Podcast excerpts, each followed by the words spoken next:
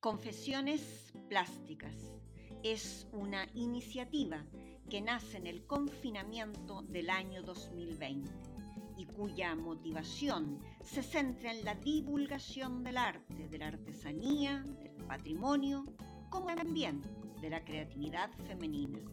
Esta idea se muestra por medio de un formato podcast.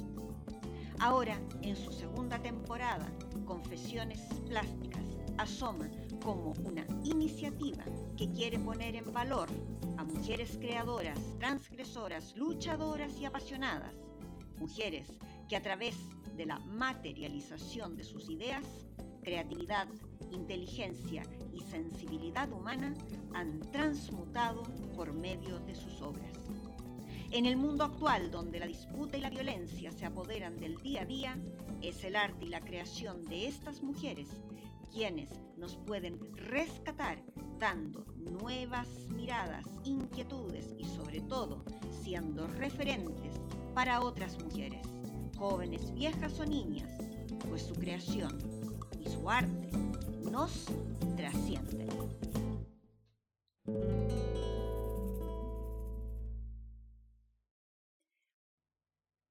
Mileva. Mileva Maric nace el 19 de diciembre de 1875 en Titel, Vojvodina, cuando aquel territorio pertenecía al imperio astrohúngaro y actualmente es Serbia. Mileva nació en una acomodada familia. Fue la mayor de tres hermanos y desde pequeña destacó por su inteligencia capacidad de observación y por sus intereses. Sentía una gran motivación por la música, por la pintura, las matemáticas y la física. Mileva comienza sus estudios a la edad de 10 años. Su padre pronto se dio cuenta que su hija tenía una inteligencia excepcional y le brindó una educación nada común para las mujeres de su época. Mileva irá a un colegio para niñas y luego continuará en un instituto de educación en Sremska Mitrovica, lugar que disponía de un espléndido laboratorio de física y química. La joven se gradúa en 1890, obteniendo las máximas calificaciones, justamente en ambas materias, física, química y también en matemáticas. Cuando la jovencita terminó aquella etapa de formación, su padre se dedicó a hacer una solicitud para que ella pudiese continuar sus estudios en el Colegio Real de Zagreb. Habrá una dispensa especial para que pueda asistir a clases de física, puesto que a las mujeres no se les permitía estudiar dicha materia, la cual estaba reservada a los varones. En aquel establecimiento educacional es donde será amiga de otra privilegiadamente, Nikola Tesla. Ya en 1896, Mileva ingresa al Instituto Politécnico de Zúrich y comienza sus estudios de medicina. Era la única estudiante mujer de dicha carrera y la quinta en todo el establecimiento, que era prácticamente el único centro de Europa que admitía mujeres. Mas la joven Marich solo cursa seis meses. Al final de aquel mismo año se cambia y comienza sus estudios en física y matemáticas, donde nuevamente es la única mujer de un total de 11 alumnos, entre ellos Albert Einstein. Mileva promovía reuniones universitarias donde se debatían asuntos filosóficos y científicos y se tocaba música clásica. Esta característica de su personalidad la hizo una compañera muy querida y respetada por sus pares. Dicho instituto otorgaba la titulación que le permitía dedicarse a la docencia en dichas materias. En 1897 hace un semestre en la prestigiosa Universidad Alemana de Heidelberg. Allí recibió clases de Philipp Lenard, posterior Premio Nobel de Física en 1905. Marich estudió con el prestigioso profesor Lenard la teoría de los números, cálculos diferenciales e integrales, funciones elípticas, más las teorías del calor y la electrodinámica. Vaya, una cosa poca. Las calificaciones universitarias de Mileva dan cuenta de que era una científica brillante. La joven Mileva era algo retraída respecto de sus relaciones amorosas. Quizás este carácter era una autodefensa que se debía a que padecía una marcada cojera. Ella tenía una artritis congénita, lo que evidentemente le otorgaba una autoestima baja, que no lograba ser contrastada con su lucido intelecto y su brillante formación académica. Así todo, Mileva comenzó una intensa relación amorosa con Albert Einstein, cuatro años menor que ella. Nada estaba bien para la joven. La madre de Albert no la quería, no la aceptaba. Se conocen unas terribles palabras de la señora Pauline Koch, madre de Albert. Abro comillas. Ella es un libro, igual que tú. Deberías tener a una mujer. Cuando tú tengas 30 años, ella será una vieja bruja. Cierro comillas.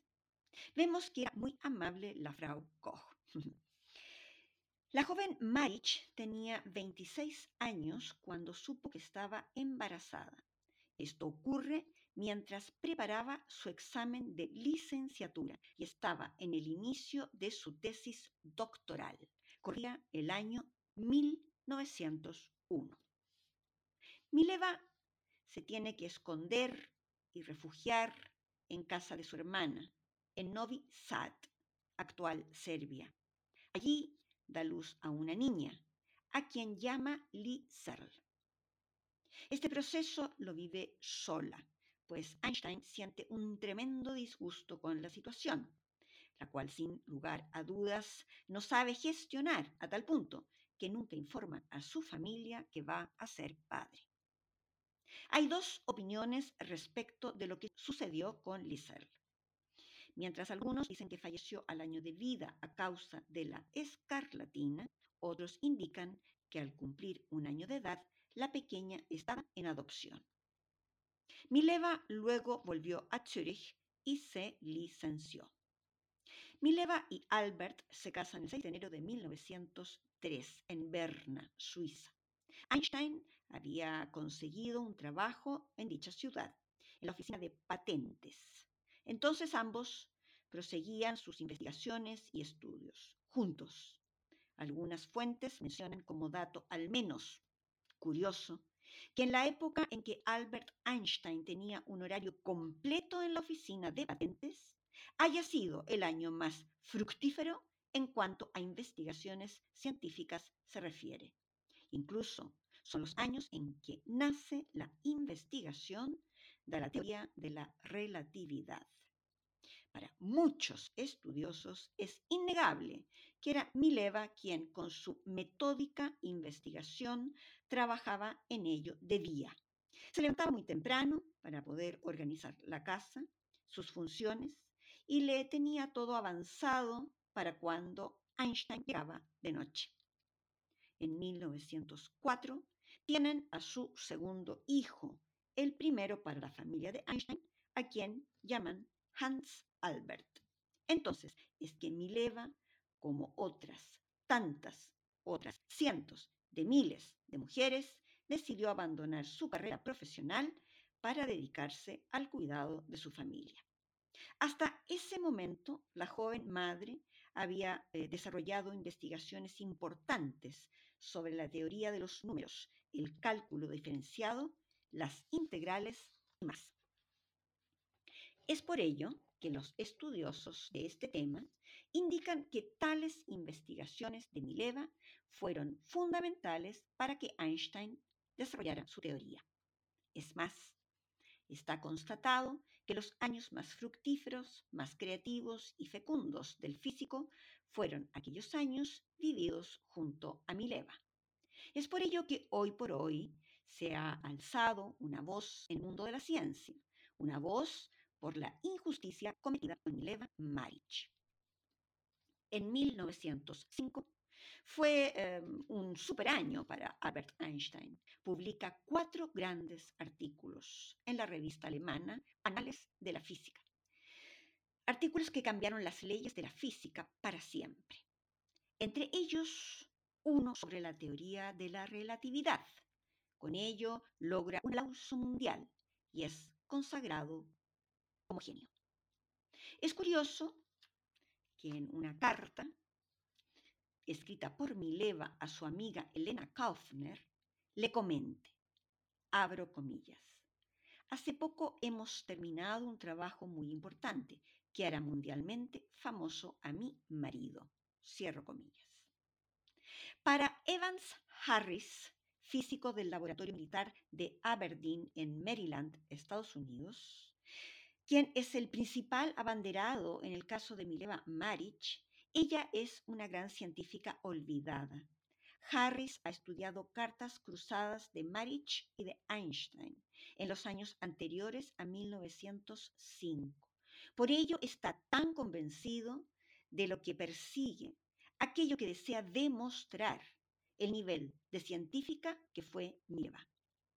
En una carta de 1901, Einstein escribe, abro comillas, qué felicidad y orgullo tendremos cuando los dos juntos hayamos llevado nuestro trabajo sobre el movimiento relativo a una conclusión victoriosa.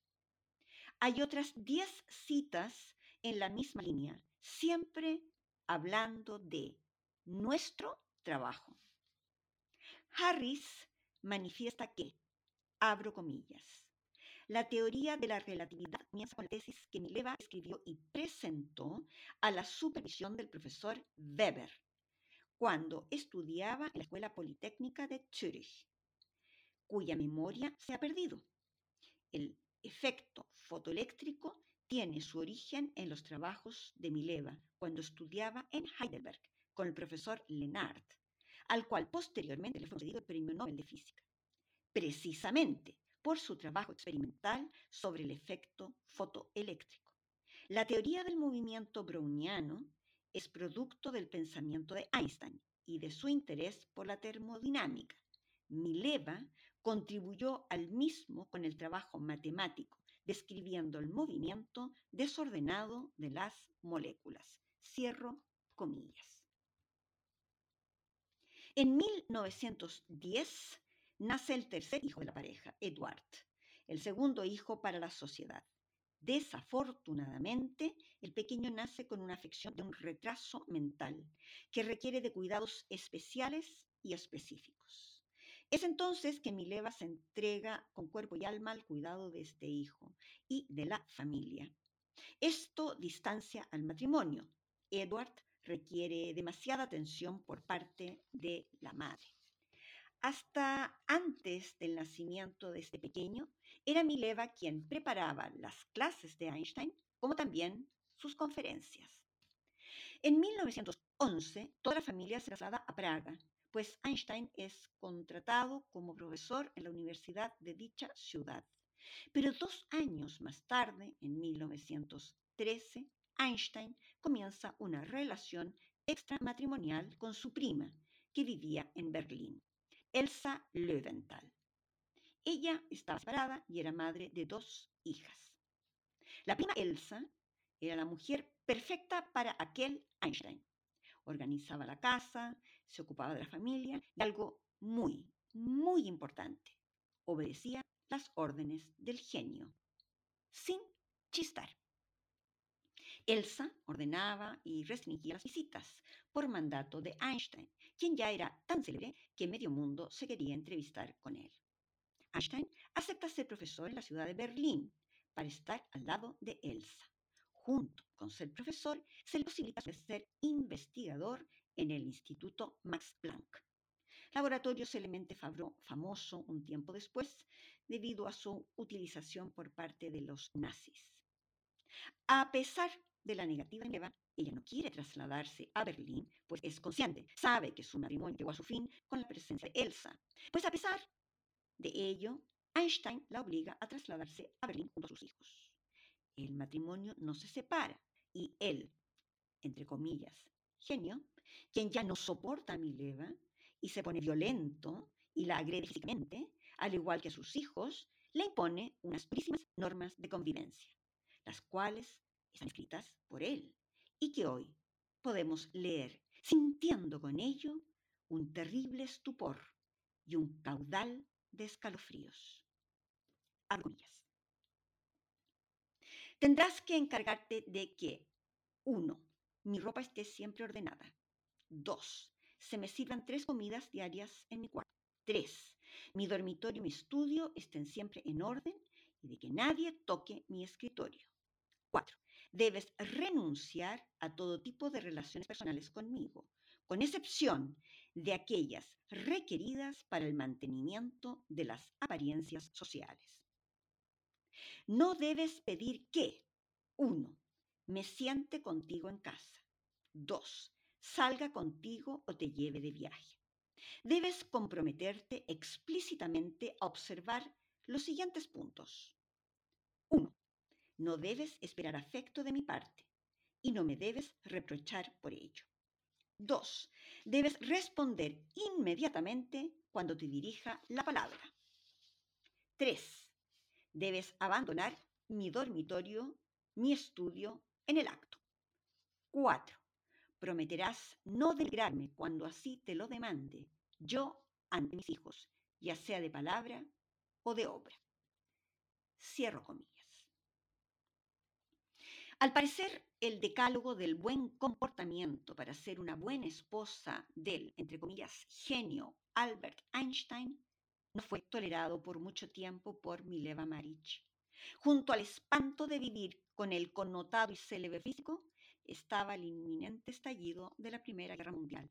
Por tanto, Mileva regresa a Chile con sus hijos. Allí vivirá en una pensión con gran escasez y por supuesto con un niño con graves problemas de salud mental. Mileva, como tantas mujeres de este mundo, saca fuerzas desde donde las obtuviese y comienza a dar clases de música y matemáticas. Al tiempo consigue alquilar un piso y dar así una vida más confortable y más digna a sus hijos. Mientras tanto, Einstein se quedó en Berlín y convertirá a su prima Elsa Löwenthal en su segunda esposa, relación que se formalizó tras el divorcio formal con Mileva en 1919. Esto tras los acuerdos establecidos. Entre ellos estaba que si Einstein ganaba el premio Nobel, gran parte del dinero sería transferido a Marich y sus hijos. Aquello sucedió en 1921. Einstein recibe el premio Nobel y cumple lo firmado en el acuerdo de divorcio, no sin antes hostigar y tener una serie de hostilidades hacia su primera mujer. Mileva entonces compra un edificio de departamentos en Zurich, lo cual le permitirá vivir con cierta tranquilidad económica. Dicha autonomía económica le permitió dedicar mejores atenciones a su hijo Edward, al cual le habían detectado esquizofrenia. Edward sufría de brotes violentos que solían poner en peligro la propia vida de Mileva. A pesar de todo, ella siempre mantuvo a su hijo en casa, nunca aceptó ingresarlo en un psiquiátrico. Pero la situación se tornó tan dura y difícil que Mileva tuvo que contratar personal de seguridad para así poder protegerse de los ataques de su hijo menor. En cuanto a su hijo Hans Albert, este estudió donde mismo lo hicieran sus padres, en la Politécnica de Zúrich. Luego se casó con Frida, una profesora alemana, y cuando ya el nazismo era un infierno cotidiano, se trasladó a Estados Unidos en el año 1937. Hans Albert Einstein trabajó como profesor de ingeniería hidráulica en la Universidad de Berkeley, en California. Pero todo pasa a la cuenta en esta vida. Los permanentes y continuos brotes de Edward provocaron en Mileva una intensa crisis nerviosa y tuvo que ser ingresada en el hospital con urgencia, pues sufrió varias embolias, las que le provocaron la muerte. Mileva falleció sola en el hospital en 1948, a la edad de 73 años. Fue enterrada en el cementerio de Friedhof Nordheim como Mileva María Einstein.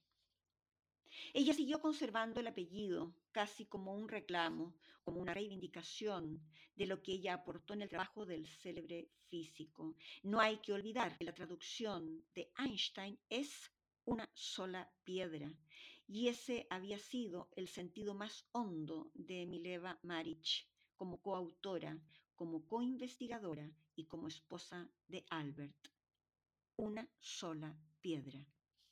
El filósofo inglés Bertrand Russell definía a Albert Einstein como, abro comillas, alguien a quien los asuntos personales no ocuparon gran cosa de su mente, pero alguien debía hacerlo, y ese era el papel que reservaba a sus mujeres, es decir, la responsabilidad del hogar y el cuidado de sus hijos. Cierro comillas. La historia tiene vueltas y de pronto asoman documentos que tiran por tierra a batallas, a héroes, a hechos gloriosos y a genios. Así ha sucedido con Mileva Maric, una desconocida, una olvidada para el mundo de la ciencia, hasta que en 1987 salieron a la luz 43 cartas que intercambiaron Albert Einstein y su entonces novia, Mileva, entre los años 1897 y 1902. Además, Hans Albert, su hijo, Milos Jr., hermano de Mileva, Sarko Maric, primo del padre de Mileva, explicaron que era la pareja.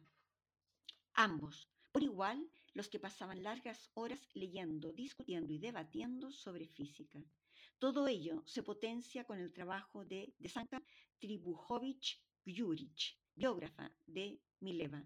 La escritora relata una declaración de Albert Einstein. Abro comillas. Necesito a mi esposa. Resuelve todos mis problemas matemáticos. Cierro comillas. A pesar de ello, el genio nunca reconoció a Mileva su genialidad, su capacidad intelectual y su aportación científica en la creación de la teoría de la relatividad. Mileva fue borrada sistemáticamente de todos los trabajos que hicieron los Einstein. Borraron su nombre.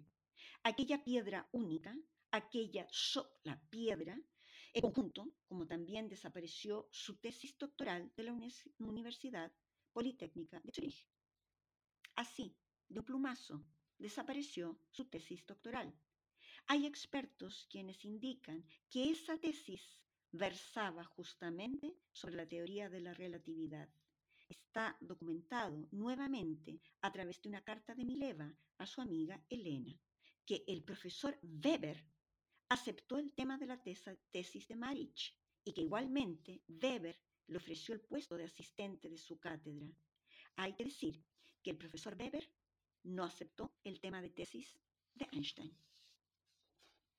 En 1986, cuando murió Einstein y se encontró aquella correspondencia en una caja de zapatos, asomó una documentación indiscutible. Pero los secretarios y albaceas de Albert Einstein fueron quienes se opusieron a la publicación y divulgación de dichas cartas, con el objetivo de mantener y preservar la figura de, para ellos, entre comillas, un genio incuestionable.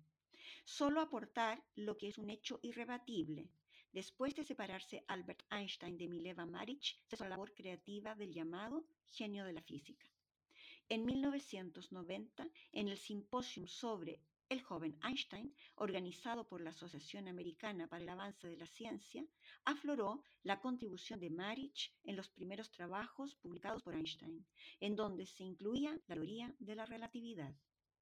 Es interesante saber que cuando la Real Academia de Suecia informó a Pierre Curie que le entregarían el Premio Nobel de Física en 1903, este aseguró que rechazaría el premio si no incluían a Marie Curie como coautora, su compañera científica y también esposa. Los miembros de la academia rectificaron, por tanto, ambos, Pierre y Marie Curie, recibieron el premio Nobel. Actualmente se discute acaso Mileva fue objeto del efecto Matilda. Ya se sabe, nombre que se da al prejuicio en contra de reconocer los logros de las mujeres científicas, cuyo trabajo se atribuye a menudo a un científico varón, ya sea el padre, amigo, esposo, etc. La discusión es acaso fue Einstein quien tomó las ideas y conocimientos en matemáticas de su mujer para después dejarla a un lado y no darle reconocimiento. Ya hemos mencionado la opinión de Evans Harris. Queda que el mundo de la ciencia baje de su pedestal a Einstein de manera unánime, pues Mileva Maric merece su propio sitio. El debate histórico-científico está servido. Unos expertos indican que es obvio que Mileva Maric es coautora del trabajo de Einstein, pero otros estudiosos indican que no se puede confirmar ni rechazar. Y digo yo, ahí nos quedamos por 100 años más. Y es hora, y es hora que a Mileva Maric se le respete, al menos por algo que no tiene la discusión de los expertos, sino el consenso. Esto es, que se le ponga en su sitio como genio de las matemáticas de brillante científica que fue. Descripción de obra. La obra El entierro de Mileva se desarrolla en un formato de un metro por un metro y está construido desde una impresión digital del rostro de Mileva Einstein Maric y luego intervenido con lápiz pastel, barra pastel y pintura acrílica, mismos materiales utilizados en el resto de la obra. Los elementos plásticos fundamentales de esta obra son el color, la forma, la línea de horizonte y la dirección. Milena, Mileva está en el centro del cuadrado. Mileva mira desafiante, está casi de incrédula, seria y adusta. Mileva pregunta a su interlocutor, ¿por qué estoy aquí enterrada? La forma cuadrada no la deja moverse en ninguna dirección. El cuadrado representa a su marido y colega, Albert Einstein, quien la detiene, la ata y pretende someterla. La línea de horizonte pasa por los hombros de Mileva. El cielo de este entorno busca hundirla y negarla como científica, como profesional, como investigadora. El cielo marrón, lleno de tedio y aquella inamovilidad de las normas establecidas, esas normas que indicaban que era su marido quien debía brillar, ese cielo busca hundirla y enterrarla. Bajo la línea del horizonte se presenta un mundo dinámico e inquietante, lleno de direcciones diagonales, que como rayos llenos de poder buscan salir de este encierro impuesto, mas no tienen cómo hacerlo. Los colores cálidos, naranjas, rosas, carmines, amarillos, burdeos, representan la pasión, la actividad intelectual incesante de Mileva, su brillantez, su genialidad matemática, su pasión por el estudio y el saber. Las direcciones de color son diagonales y son todo movimiento ascendente, mas no tienen cómo salir y pasar la línea de horizonte, pues las direcciones de la zona del cielo son verticales descendentes, que jamás permitirán el ascenso. Las verticales están allí para hundir. En esta batalla de fuerzas, las vencedoras son las verticales, que someten y son las capaces de despeñar a las diagonales. Mi leva está atrapada, mi leva está encerrada, mi leva está enterrada, mi leva lleva un lazo en su vestido, lazo que en esta ocasión no simboliza coquetería, sino que es símbolo de su atadura. Mi leva está amarrada, no tiene cómo desatarse. Su mundo dinámico de colores cálidos y direcciones diagonales quedan bajo tierra, queda supeditado a la fuerza de los tediosos marrones del cielo. Mi leva no tiene hacia dónde soñar. Mi leva no tiene cómo ser libre. El mandato de comportamiento escrito y exigido por su marido la hacen dejar esa tóxica relación, mas un hijo esquizofrénico también la atará. Ella, como madre, no le abandonará y por tanto mi leva no tendrá salida alguna. La quietud e inamovilidad del cuadrado mandan. Son las nuevas generaciones de científicos quienes tendrán que rescatar de este entierro de cerca de 125 años, tiempo que ha pasado desde que sus profesores dieron cuenta de su brillante genialidad y de su magnífica inteligencia. La luz, el dinamismo de las ideas de Mileva aún están bajo tierra. Todo soporte a las matemáticas y a la física siguen inquietas por salir a la luz y es hora de desenterrarlas y es hora de dar a conocer a esta brillante científica. Es hora de la exhumación de Mileva. En un próximo capítulo, María del Rosario Tais.